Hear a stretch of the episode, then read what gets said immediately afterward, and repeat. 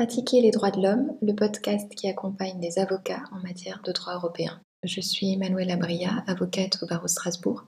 Je suis heureuse de vous retrouver aujourd'hui pour ce tout premier épisode qui a pour titre Une pratique récente. Que vous dites-vous lorsque je vous parle de droits de l'homme? Êtes-vous des fervents militants, des rêveurs occasionnels ou des romantiques des libertés? Êtes-vous peu concernés par cet aspect?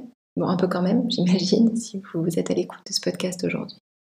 Mais êtes-vous curieux au volant de votre voiture uniquement Ou arrivez-vous à penser aux droits de l'homme aussi dans vos dossiers, dans votre journée bien chargée? Lors des différents échanges et réflexions que l'on peut avoir, l'idée est parfois que les règles droits de l'homme sont des règles gentilles, naïves, disons-le aussi, souvent associées à une distinction assez claire entre le bien et le mal. Mais soyons honnêtes dans cet échange. Que vous dites-vous lorsque je vous parle de droits de l'homme? Que ce sont des valeurs qu'il faut défendre et garder à l'esprit, mais vous avez du mal en pratique à voir quelles conséquences juridiques elles emportent? Ou bien est-ce que vous pensez que les droits de l'homme, c'est terminé, on a gagné la bataille, ce sont des revendications qui ont été admises, et ce à quoi l'on assiste parfois aujourd'hui, ce sont des réclamations qui détournent les règles d'origine? Est-ce que vous vous dites que ce qui se passe actuellement au Bélarus est légitime, souhaitable, peut-être même attendu et espéré, mais que dans des pays où la démocratie est déjà installée, les revendications droits de l'homiste, et j'utilise cette expression que je déteste volontairement, que ces revendications sont parfois un peu exagérées et qu'on va trop loin? Est-ce que c'est ça que vous vous dites? Et puis, quand est-ce que vous pensez aux droits de l'homme? À la fin de votre dossier, quand vous n'avez plus rien à dire? Si la réponse à une ou plusieurs de ces questions est positive pour vous, pas de panique, rien d'anormal. Ça ne nous indique absolument rien euh, de votre euh, état d'esprit euh, par rapport au droit aux libertés, à la dignité humaine. C'est normal. Je vais vous expliquer pourquoi. C'est normal parce que donc les droits de l'homme, tels que nous les traitons dans ce podcast et dans notre pratique, les droits de l'homme, c'est du droit. Mais il s'agit d'un droit beaucoup plus récent que le droit des obligations, par exemple, ou le droit de la famille, qui existe depuis très très longtemps. Le concept juridique de, contrat, par exemple, existait déjà en droit romain. Il a évidemment évolué, il s'est adapté en fonction de la tradition juridique dans laquelle il s'est installé, mais il existait déjà. Il a juste accru l'espace qu'il occupe dans les raisonnements juridiques, les études juridiques et donc la pratique de l'avocat. Mais il existait déjà. Les droits de l'homme sont au début de leur histoire c'est un droit qui est beaucoup moins stabilisé que la plupart des concepts juridiques que nous utilisons au quotidien. Les principes droits de l'homme que nous utilisons aujourd'hui ont émergé après la Seconde Guerre mondiale, moins de 100 ans d'existence.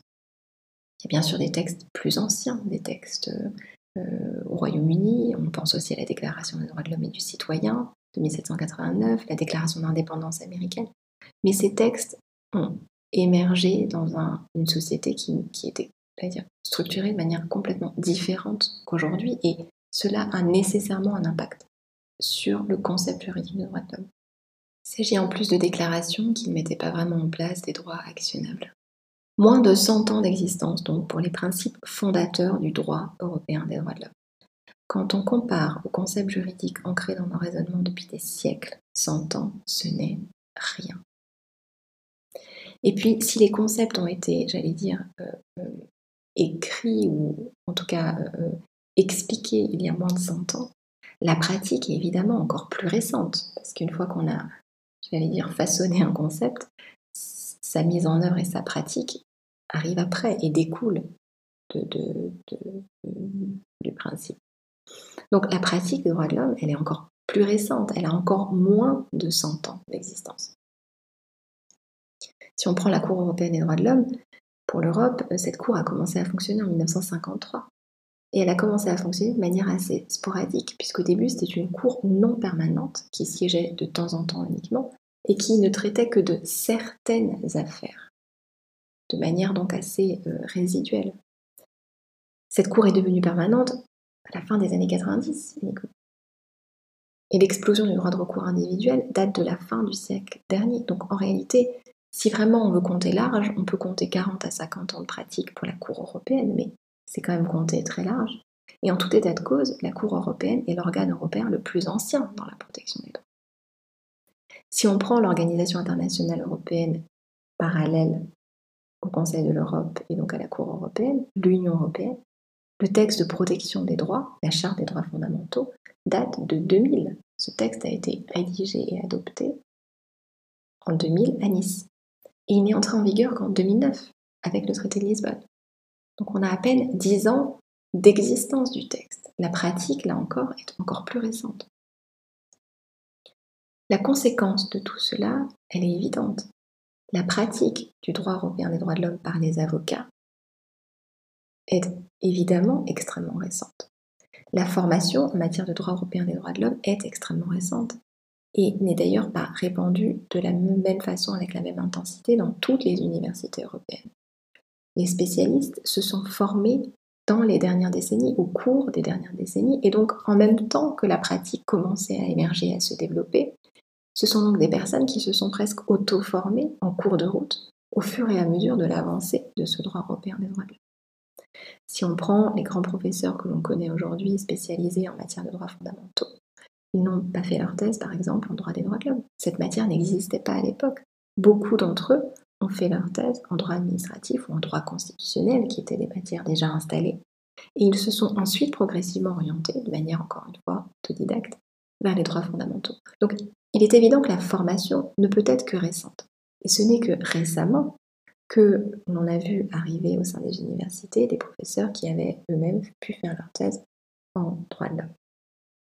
Cette matière est donc devenue une matière à part entière progressivement, et il est évident qu'elle occupe euh, aujourd'hui à Strasbourg une place euh, particulière, puisque euh, Strasbourg reste un pôle important en raison de la proximité avec les institutions. Mais dans d'autres universités, dans d'autres pays aussi, cette pratique est extrêmement récente et le droit européen des droits de l'homme est enseigné de manière extrêmement proche, de, proche de nous dans le temps, euh, ce qui explique que beaucoup d'avocats européens, qui ont une formation tout à fait solide euh, et tout à fait euh, spécialisée même, n'ont jamais eu affaire peut-être au sein de leur parcours universitaire au droit européen des droits de l'homme. Notre génération est donc celle qui a eu la chance de pouvoir bénéficier du chemin dessiné par nos précurseurs en la matière. Nous avons pu non seulement bénéficier d'une formation universitaire solide en matière de droit européen des droits de l'homme, mais aussi faire des recherches sur ces questions et donc les intégrer ensuite totalement dans notre pratique du métier d'avocat. Petite anecdote quand même, euh, malgré tout cela, lorsque j'ai euh, soutenu ma thèse euh, en droit européen des droits de l'homme, la question s'est quand même posée de savoir quelle case il fallait cocher à la fin. Est-ce qu'on cochait vraiment la case thèse en droit de l'homme ou est-ce qu'on n'allait pas quand même cocher la thèse en droit public, qui est une matière plus installée pour éviter les polémiques et rester dans des catégories connues pour pouvoir ensuite euh, bénéficier d'une plus grande visibilité. Donc tout n'est pas encore réglé et tout n'est pas encore acquis, loin de là, euh, malgré les nombreuses avancées faites par, par le droit européen des droits de l'homme ces dernières décennies. Il faut donc poursuivre cette démarche de stabilisation, c'est extrêmement important, et c'est cela que nous souhaitons partager avec vous dans ce podcast pour faire grandir la compétence générale des barreaux européens en matière de droits de l'homme. Bien sûr, je dis européen puisque ce podcast ne s'adresse pas uniquement aux avocats français. Les principes de droit européen sont valables dans tous les pays membres du Conseil de l'Europe, à savoir l'ensemble des pays du continent européen, à l'exception notable, je le répète, du Bélarus. Nous vous proposons donc un rendez-vous hebdomadaire pour vous apporter un élément que l'on espère utile pour vous, 5-10 minutes d'échange au maximum. Au fur et à mesure des épisodes, vous entrerez donc avec nous dans cet univers qu'est le droit européen des droits de l'homme. Laissez-nous vous y accompagner, laissez-nous vous convaincre et accompagnez vous-même d'autres confrères autour de vous dans cette démarche en diffusant ce podcast qui est et restera gratuit. N'hésitez pas non plus à vous inscrire à notre newsletter sur l'actualité du droit européen des droits de l'homme. On vous enverra un email par mois, rien de plus, qui ne sera pas exhaustif, mais ce sera notre sélection, notre regard sur l'actualité du droit européen des droits de l'homme, un point, un élément, un arrêt, euh, une réflexion sur une situation, un focus sur un droit, tout ce qu'on peut imaginer, un point que l'on développera dans cette newsletter. Pour cela, rien de plus simple, les liens vers l'inscription euh, sera dans le détail de cet épisode, mais vous pouvez aussi le trouver sur notre site internet www.4t8avocat au pluriel.eu. On se retrouve à la semaine prochaine. Bon courage d'ici là.